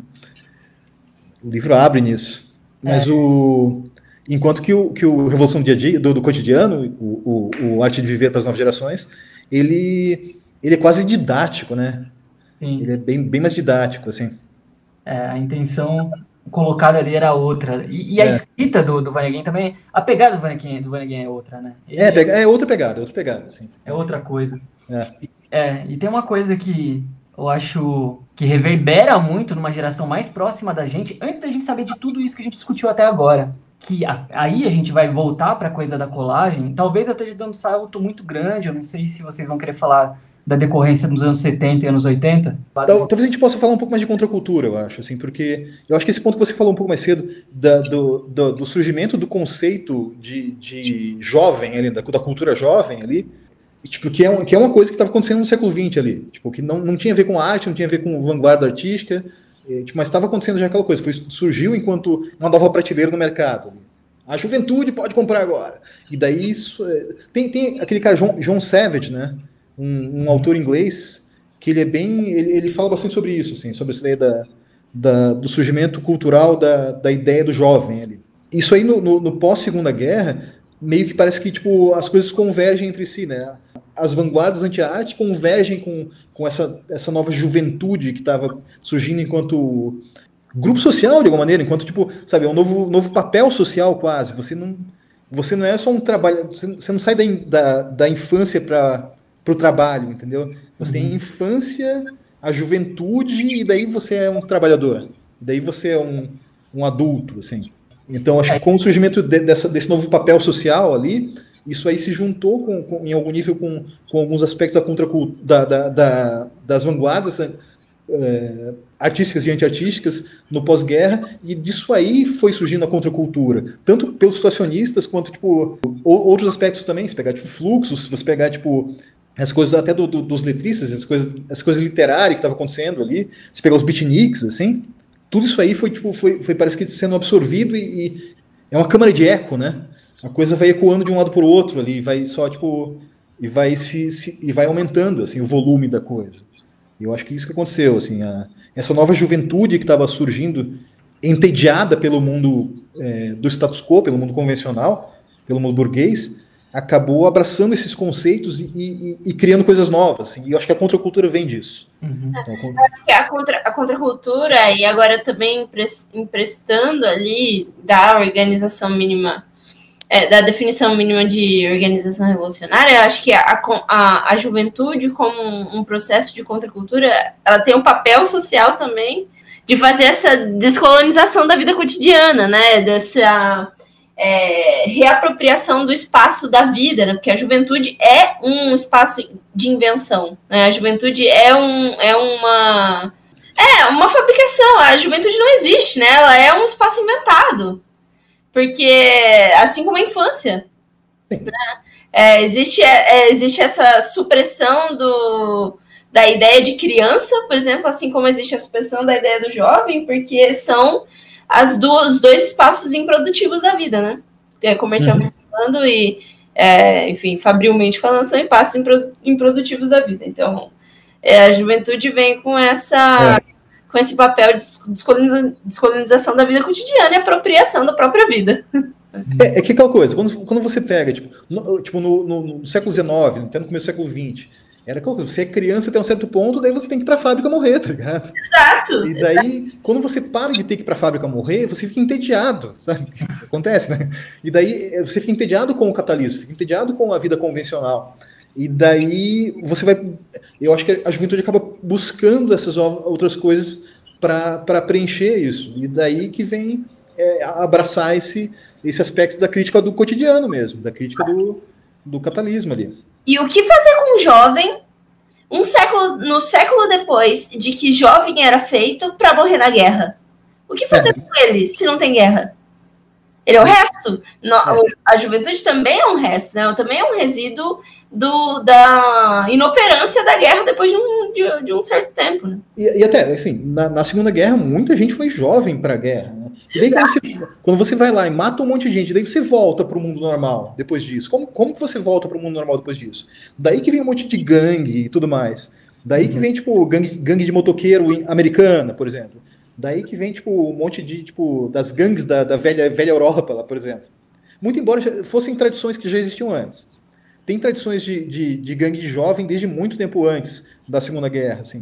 Mas eu acho que algo, foi algo que se estabeleceu muito forte ali no, no pós-Segunda Guerra. Sim, tem, tipo... sim. É. Mas teve um aspecto também que eu acho que ajudou a florescer essa contracultura mais comoditizada pós-68, que foi, que foi inclusive a razão do, pós -60, do, do 68 em si, foi aquele desfrutar de um certo estado de bem-estar social, França e Inglaterra. Então isso permitiu que existissem algumas elaborações voltadas para, apesar do punk ter, ter, surgido numa coisa de crise liberal profundíssima, assim, né? Mas se apropriou dessa coisa da França dos 68, dos, dos situacionistas. Ou o Kras, que tinha aquela prática coletiva, artística e comunal muito presente, né? Na sua condição. O, o, a galera do Kras, o coletivo Kras, assim, eles já eram, eles eram hippies antes, antes do, do punk surgir, né? Eles já eram anarquistas antes do punk. Daí quando surgiu aquele punk falando Anarchy in the UK, os caras falaram, pô, a, a, gente já tá aqui, já tem anarquia na Inglaterra, entendeu? Uhum. Então, tipo, daí eles, daí eles viraram punks, entendeu? Eles já eram hippies antes disso. Tanto que eles, eles são bem mais velhos do que o resto do pessoal. Sim, sim. Mas é interessante que eles criam uma estética que não é nada hippie e é muito sofisticada. Sim. E é, é, é, é, é tipo, é, um, uma versão hippie violenta Sim. Apesar do discurso anti-guerra, o negócio é agressivo. E... Dico o último episódio do Balance Fúria. Nazi Hips Fuck Off. Esse, é, podem ouvir, ou, ouçam todos. Mas tem um episódio que complementa muito esse, que é o situacionismo e o punk com o Paulo Rocha. Isso. E tem muita coisa de lá que eu tô reproduzindo aqui. Tô me repetindo. Mas, eu, eu, eu não, vou, vou procurar, vou procurar esse, procura, procura. esse programa, estou interessado, quero ver. Rapidão, para, eu quero só fazer um parênteses muito rápido, de quem está falando de Crass. Sabe de Voucher, a, a, que fazia as artes? Da, uhum. Sabia que várias coisas que parecem colagem dela são pinturas em aquarela? Em, em, desculpa, pinturas em guache? Caramba! O The Feeding of the 5000 é, é tipo. É uma pintura em guache. Que não, nem... é um absurdo, é, é, um trabalho absurdo, não é nenhuma, não é nenhuma imagem grande, é uma imagem meio pequena. É, tipo, acho que 30 centímetros por 30 centímetros. É tipo. Um trabalho, um trabalho inacreditável. Fala, dá, dá, até uma tristeza de pensar, nossa, eu nunca vou conseguir fazer isso. O, o Penny Rambo, ele, ele estudou na mesma escola de artes que o, que o Malcolm McLaren, né? Ah, é? Não sabia. É, e ele foi convidado para trabalhar com, com Andy Warhol. Ah, olha só. E recusou. Era meio que o grande orgulho do currículo artístico dele era ter. e recusado trabalhar com o Warhol. É. Então eles eram uh, versados na, na arte institucional, assim, de certa forma. Acho que isso é algo a se considerar. É, eu, logo, dá duas horas de conversa, e eu acho que tem muita coisa nesse, nesses anos 70, fim dos anos 70, começo do, dos anos 80, principalmente no vínculo entre o, o situacionismo e o surgimento do punk. Como... Eu acho que a gente tem que combinar um outro parte 2 para falar só sobre a colagem a partir dos anos 60, 70, 80 e 90, hein? E anos... Então faz sentido, faz sentido. Acho que, acho que seria uma porra mesmo. Porque, nossa, é que são tantos, é tanta coisa para falar. É, eu acho que daqui para frente vai ser mais, mais muita coisa. Assim, é mais... difícil sair dos anos 20, porque você fica falando dos anos 20, dá três horas, aí daí você vai pular para os anos 60, 70, você, deve, você precisa de mais três horas. né? É, eu acho que ainda mais quando a gente pensar, tipo, depois essa, essa coisa do punk para o, o, o, o, que veio de, o que veio depois, que também é punk, mas que, tipo, se você pensar, tipo, na, na, relação, tipo, sei lá, do, do, impacto dos situacionistas sobre, tipo, a, o, aquele, aquele, aquela galera do Crime Think, sabe? Uhum. Que, tipo, que, é, que, que é, é dele, o troço é muito deliberadamente situacionista, Sim. o discurso deles. Acho é, que tem, eu... tem que ver essas referências, assim. E eu acho que tem uma coisa também que já aí não é tão ligado ao situacionismo nem ao surrealismo, mas ele coloca meio que em xeque uma coisa que a prática da colagem traz, que é o direito da propriedade intelectual. Sim. A ideia do roubo, a ideia da apropriação. E isso a gente pode ver tanto na música punk, quanto em um outro momento no sample do rap. Isso é verdade. O punk ele, ele reivindica essa herança, de certa forma, em algum nível, em alguma escala, alguma influência surrealista, mas muito mais situacionista. O rap não. Mas é, pensar um pouco em como o roubo compõe uma cultura a apropriação e a ressignificação compõem fundamentalmente uma cultura, eu colocaria o rap nessa discussão também.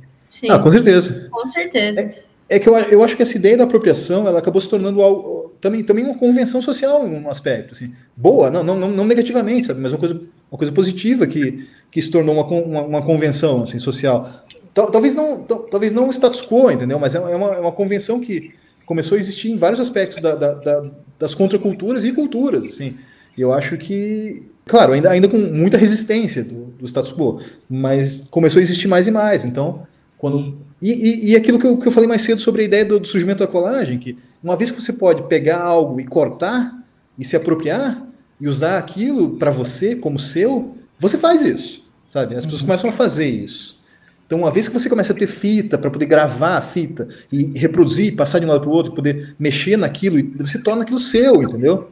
Daí vem o, o, o, as, as, coisas do uso de sampler, do rap, assim. Daí vem tipo umas coisas de, de, de, de gente que se apropria daquilo para criar coisa nova a partir daquilo, assim. Uhum. É... E como isso produz uma arqueologia da memória, sabe? O nosso, nossa cultura da, do roubo, nossa cultura da apropriação, de uma forma geral, eu uso roubo, mas nossa cultura do roubo, ela propõe uma arqueologia da memória do que nos precedeu e do que, do que criou essa sobreposição de camadas históricas do nosso pensamento. É, é, é em última instância, uma crítica àquela ideia do, do, do, gênio artístico, né? Você, ah, você, isso aqui é meu, eu inventei, fui o primeiro a fazer. Tá é. Mentira, claro, todo mundo já fez antes, tudo, tudo já foi feito, não é ruim isso, sabe? Sim. É bom, sabe? É a camada da criação, né? A criação é, é, é em camadas. Sim, sim. É. É, eu fico pensando também em como inconscientemente, ou como a gente pode elaborar o movimento da pirataria, como essa, essa coisa toda. E é um desenvolvimento com certeza, né? Dá pra dizer é, isso. É. E hoje a, a, ideia do sample, a ideia do roubo, da apropriação, ela tá mais entendida, já se compreende o lugar dela, mesmo com toda a burocracia legal que às vezes impede pessoas de criar música com trechos de outras músicas porque existem os direitos autorais. E historicamente já deu muito problema Deu, deu. Tem uma banda, tinha uma banda Alternative Tentacles, Negative Land, que o, o YouTube processou eles, né? É uma história clássica do punk. O YouTube, o YouTube processou essa banda. Era uma banda bem, bem bizarrinha, estranha lá da, da Alternative Tentacles. Que foi. Bem, uma história peculiar. E eu vejo também uma, uma, um movimento novo, também não novo, mas num movimento expressivo hoje, que não é só também apropriação do, do, da arte do outro, mas também de uma linguagem cotidiana, como por exemplo, hoje o sample que é formado pela, pelos, por esses excertos, esses, esses recortes da vida cotidiana, áudio do WhatsApp, ou coisas do que, que se estabelece você, o sujeito em relação ao outro, sabe? É, sim, sim.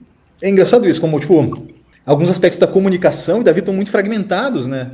Tipo, pela, pela, pela, pela forma como, como as tecnologias existem hoje, hoje em dia, assim. Sim. Então, tipo, você pega, tipo, a internet. A internet é, tipo, o quê? É um, uma biblioteca de, de coisa para ser apropriada, né? para ser roubada ali. Sim.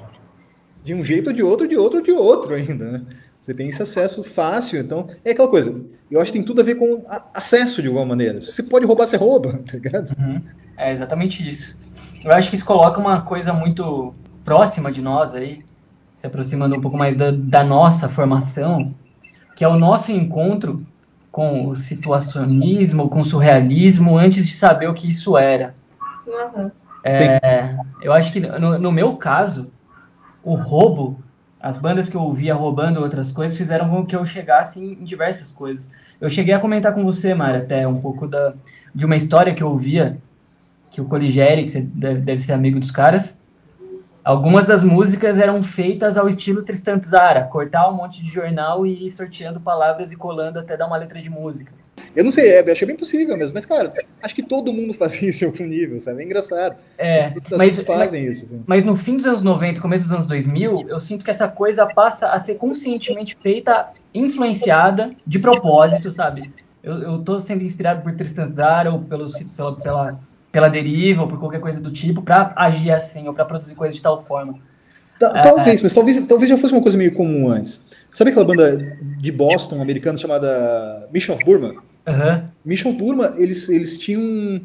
É, a banda originalmente, eles tinham um quarto, um quarto músico que era um cara que fazia é, gravação em loop do, do show, da, da, dos sons do show e, e, e, reproduzia durante o show, entendeu? Uhum. O Mission of Burma, inclusive, que tem uma música chamada Max Ernst. É isso aí. Tem, é. tem, tem, ah, tem, várias, tem várias referências clássicas de, de, de vanguarda deles, né? Tipo, é, uhum. é muito foda. Eu piro muito nessa banda. Amo, de coração. Sim, sim, sim, eu também. Eu também.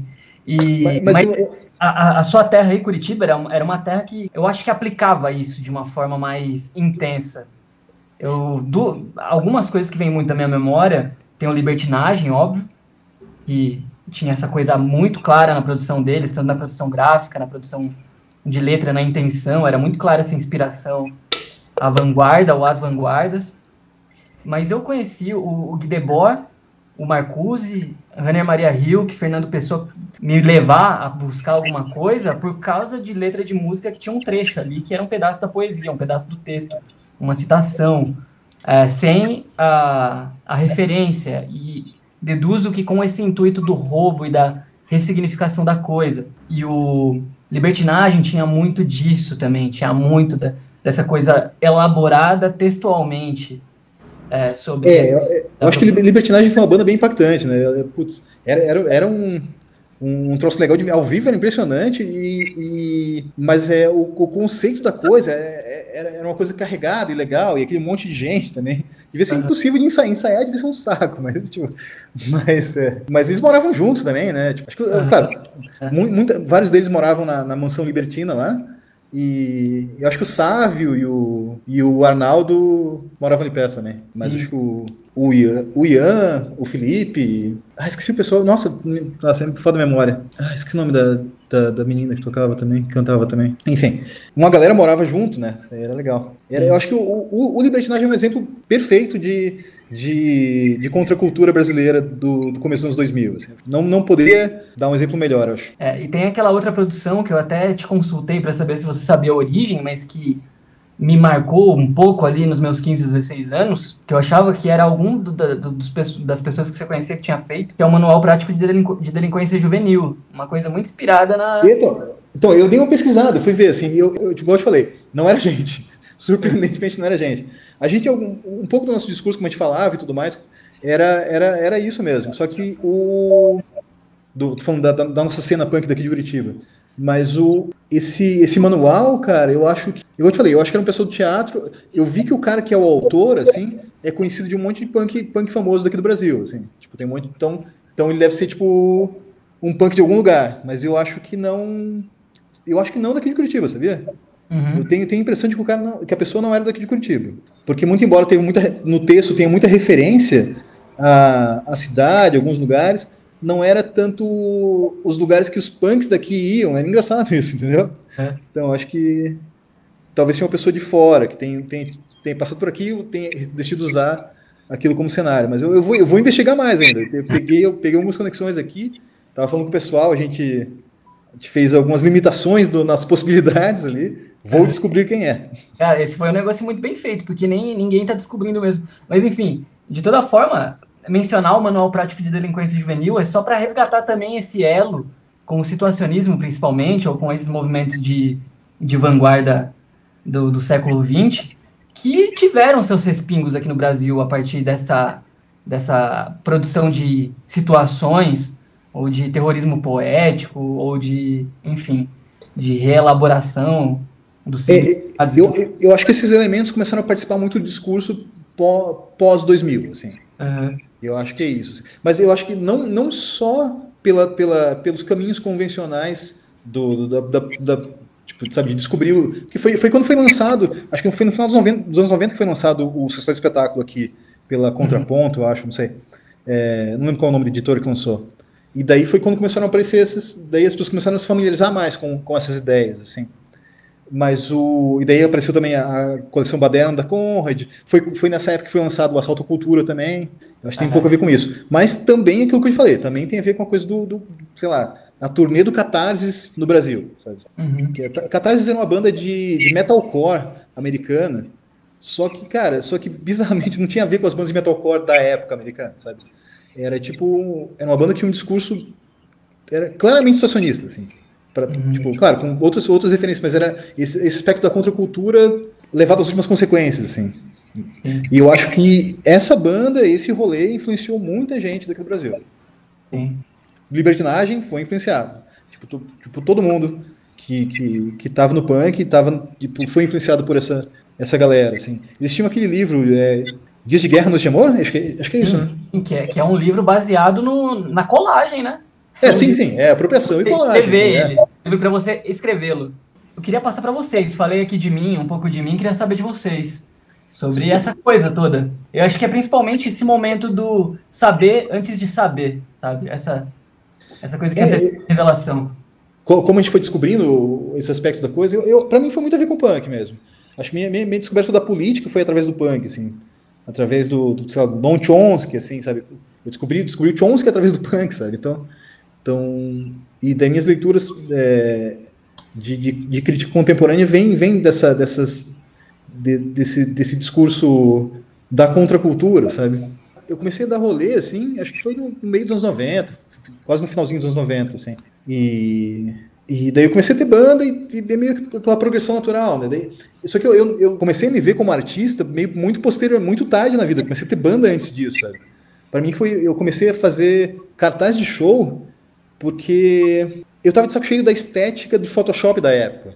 Eu achava que, eu, eu achava que era, tipo, era importante é, trazer esse discurso estético do punk mais, mais pra tona, sabe? Mais, mais à tona, assim. E, e eu, daí eu comecei a fazer cartaz, eu comecei a organizar show e fazer cartaz de show, meio nesse, nesse, nesse ímpeto, assim, de, de fazer uma nova estética, sabe? De fazer existir essa nova estética, assim. Uhum. E, e aí é, daí depois disso que eu fui estudar artes na, na, na Universidade, Universidade, Federal daqui. Assim. Eu não sei, para mim foi, foi essa descoberta. Eu, eu descobri, eu descobri a contracultura e a, e a colagem ainda antes de descobrir as vanguardas artísticas na faculdade, sabe? Eu comecei a estudar isso quase posteriormente, assim, engraçado, assim, minha conexão com a coisa.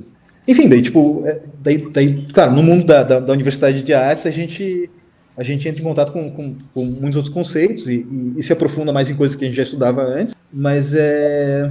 Acho que a coisa foi progredindo, assim. Eu, tipo, eu tive banda por porque, uns acho que 10, 12 anos, assim. Daí, depois de um tempo, eu, eu acho que eu, eu, cheguei no esgotamento de, da prática de, de ter banda. Assim. Cansei de, de viajar e ensaiar um pouco. Dei, um, dei uma pausa, mas eu continuo, claro, continuo em contato com, com meu rolê daqui, assim. Mas eu há uns anos atrás, eu e mais uns outros artistas aqui de Curitiba, a gente fundou um, um coletivo de, de colagistas chamado Clube da Colagem de Curitiba. com, com, com o ímpeto de, de, de analisar esses discursos de colagem, de investigar a coisa, de discutir e organizar tipo, essas exposições para promover a, a, a, descoberta de novos colagistas na cidade e fazer com que gente que já fazia colagem tirar coisa da gaveta, mostrar, sabe? Tentar tentar fazer com que tipo criar uma mobilização no, na cidade e ao mesmo tempo dar uma validação para essa linguagem no, no mundo da arte local e, e, e contemporânea, assim, sabe?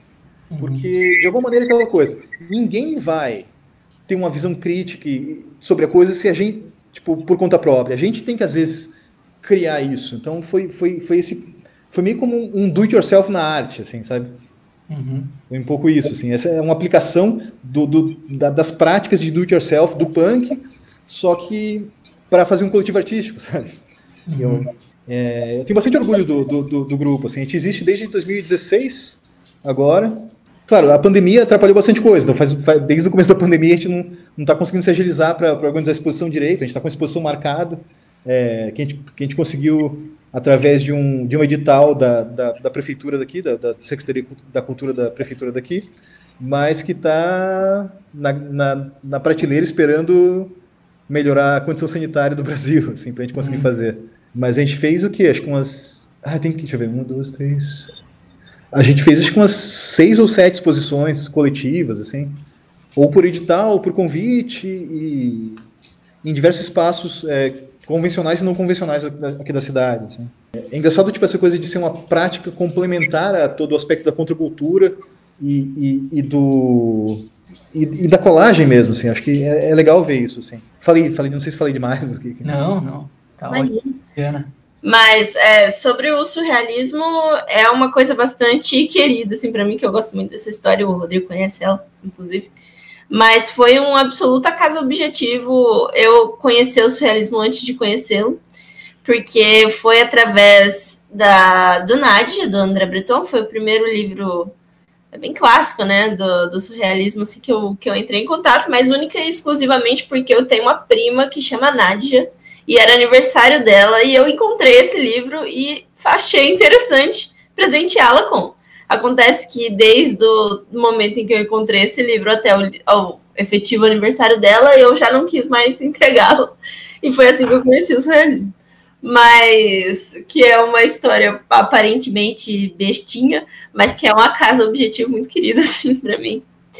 E, mas de toda forma, eu acho que esse nessa guisa do experimento, assim, é, principalmente com relação à colagem, eu enfim, fazia colagem e, e, entrava em contato com a colagem de uma forma geral, muito antes de eu nem saber, de eu saber até que, se aquilo era colagem, sabe? Se, o que era aquilo, qual que era o, o nome que se dava para a experiência de, de se expor a essa apropriação e corte e, e ressignificação de, desses cacos da vida, né? Sempre foi do da minha prática essa apropriação de elementos secretos, assim, se gostei desse do, do mistério de uma coisa interligada com a outra, mesmo sem nenhuma concepção do que seria aquilo. E eu acho que na verdade eu conheci, entrei em contato com a colagem através, na verdade, do vídeo primeiro e não do papel, assim. É, porque sempre de grande interesse para mim a, a, esse, o experimento do, do, do filme, da filmografia de uma forma geral experimental, e até é, pensando assim num pensamento manual e nessa, nas práticas no pensamento manual no pensamento analógico e nas práticas manuais de, de elaboração desse projeto de arte que eu acho que encontrei ele muito antes do que qualquer outro movimento de colagem no papel. Acho que um foi desencadeando o encontro ao outro, antes de qualquer elaboração consciente em mim do que seria aquilo. Eu, eu acho legal, eu acho que é engraçado como, tipo, a colagem, em algum aspecto, ela tá em toda coisa de hoje em dia, assim. É algo, tipo, meio intrínseco da, da cultura contemporânea, assim, cultura geral, assim, da indústria cultural contemporânea, assim. É, você pegar, tipo, filme, tipo, a ideia de filme mesmo com, como colagem é, claro, naturalmente uma colagem, a montagem é, cinematográfica, sabe? Mas é mesmo, mas mesmo discursos mais óbvios de colagem estão tão presentes no, no cinema, na, até na TV em algum nível, tipo, muito forte, né? Tipo, até na publicidade tem, tipo, isso, assim. Eu lembro que minha primeira, meu primeiro contato com algo que eu reconheci como colagem foi com um quadrinho da Marvel, um quadrinho meio, meio obscuro da Marvel, aquele Electro Assassino, assim, que tem um personagem que é tipo o, o presidente americano, daí todo, toda vez que, que, aparece esse personagem, tem o rosto dele é um xerox, é, é, é o mesmo rosto sempre, sabe, é o mesmo, mesmo xerox sempre, assim. E eu lembro que aquilo, quando eu li quando criancinha, há uns 10, 11 anos, eu fiquei meio chocadíssimo. Falei, o quê? Como assim? Quem que está fazendo isso? Tá ligado? Eu lembro que me marcou pra vida, assim, pra, desde, pra sempre eu lembro daquilo, assim. Amo esse quadrinho também, é muito bom. Uhum. Mas, é, mas é algo que eu acho que influencia a gente bastante, né? Como tá, essa, essa onipresença dessa linguagem, assim. E, e além de tudo, para mim, eu vejo, eu vejo a colagem como uma quase como uma, uma cola cultural, uma cola para outras linguagens, assim. Ela funciona para unificar as diversas linguagens e meio possibilitar assim, a interação entre, entre outras, entre diferentes linguagens, assim. Eu, eu tenho essa visão, assim, um pouco. Que é, é, meio, é meio algo que eu chamo de colagem em campo expandido, assim, mas eu acho que também é algo que é, que é quase intrínseco à, à, à, cultura contemporânea, assim, não sei. É, o que eu ia dizer é que o interessante você ter colocado esse negócio da, da graphic novel, e eu ia até comentar uma questão do próprio Sérgio Lima, que é um, enfim, talvez o maior teórico do surrealismo no Brasil hoje, e que ele tem esse texto, essa fotonovela, assim, é, chama As Aventuras do Máscara Negra, e ela, inclusive, se apropria da colagem para construir esse, essas imagens, né? Que a gente pode chamar de uma graphic novel. E é hoje no Brasil, né? Então, interessante como esses, esses caminhos se intercruzam, enfim. Bom, para aproximar um pouco do punk, a ideia da colagem, eu acho que tem uma coisa que, que compõe o punk, que é quando você não é necessariamente um músico e, e conta com recursos limitados para produzir sua música, no punk você pode. Você pode experimentar com o que você tem em mãos e com o que você consegue fazer. Eu acho que a colagem, ela diz respeito a isso também. Eu acho que a introdução ao mundo da música através do punk é mais ou menos que a introdução prática ao mundo da arte através da colagem. Prática que eu falo porque ela, você pode fazer colagem é, sem ser versado na história ou, ou, ou nas expressões, ou nos nomes, ou nos conceitos, ou nas elaborações filosóficas da coisa toda. Então, eu, eu acho que existe um pouco esse paralelo, assim, em como você pode fazer e isso ser relevante com o, o mínimo de recurso e o mínimo de, de dote técnico mesmo. É óbvio que a arte ela não é necessariamente algo que responde à técnica, mas quando a gente está falando de autoestima para se iniciar um trabalho, ou você é um acadêmico, se sente chancelado por um estudo, por um, por um dote técnico, por uma fala de outro. É, só a partir daí você realmente se sente pronto para fazer algo. Mas eu acho que tanto a colagem quanto a música punk não, não precisa da chancela. Ou você é um doidinho de sua influência. É, é, é, mas o que eu quero dizer é que eu acho que para tudo que a gente vai fazer, para a gente dar o primeiro passo, muitas vezes é necessária essa, essa chancela. Senão você não vai achar que você tem, que você faz bem feito, né? Dentro do que é considerado bem, bem feito, ou que você tem as coisas para realizar isso. Mas isso não acontece. A, a, colagem permite que você haja sem a chancela de alguém. Assim como o punk também. Então é meio que nesse sentido, meio, meio iconoclasta, a prática iconoclasta da coisa. É, você parece que tem a permissão, né? O punk te permite fazer esses, essas experimentações, assim, para que você possa descobrir a sua própria, a sua própria linguagem, a sua própria estética, de uma forma muito mais fácil e livre, né?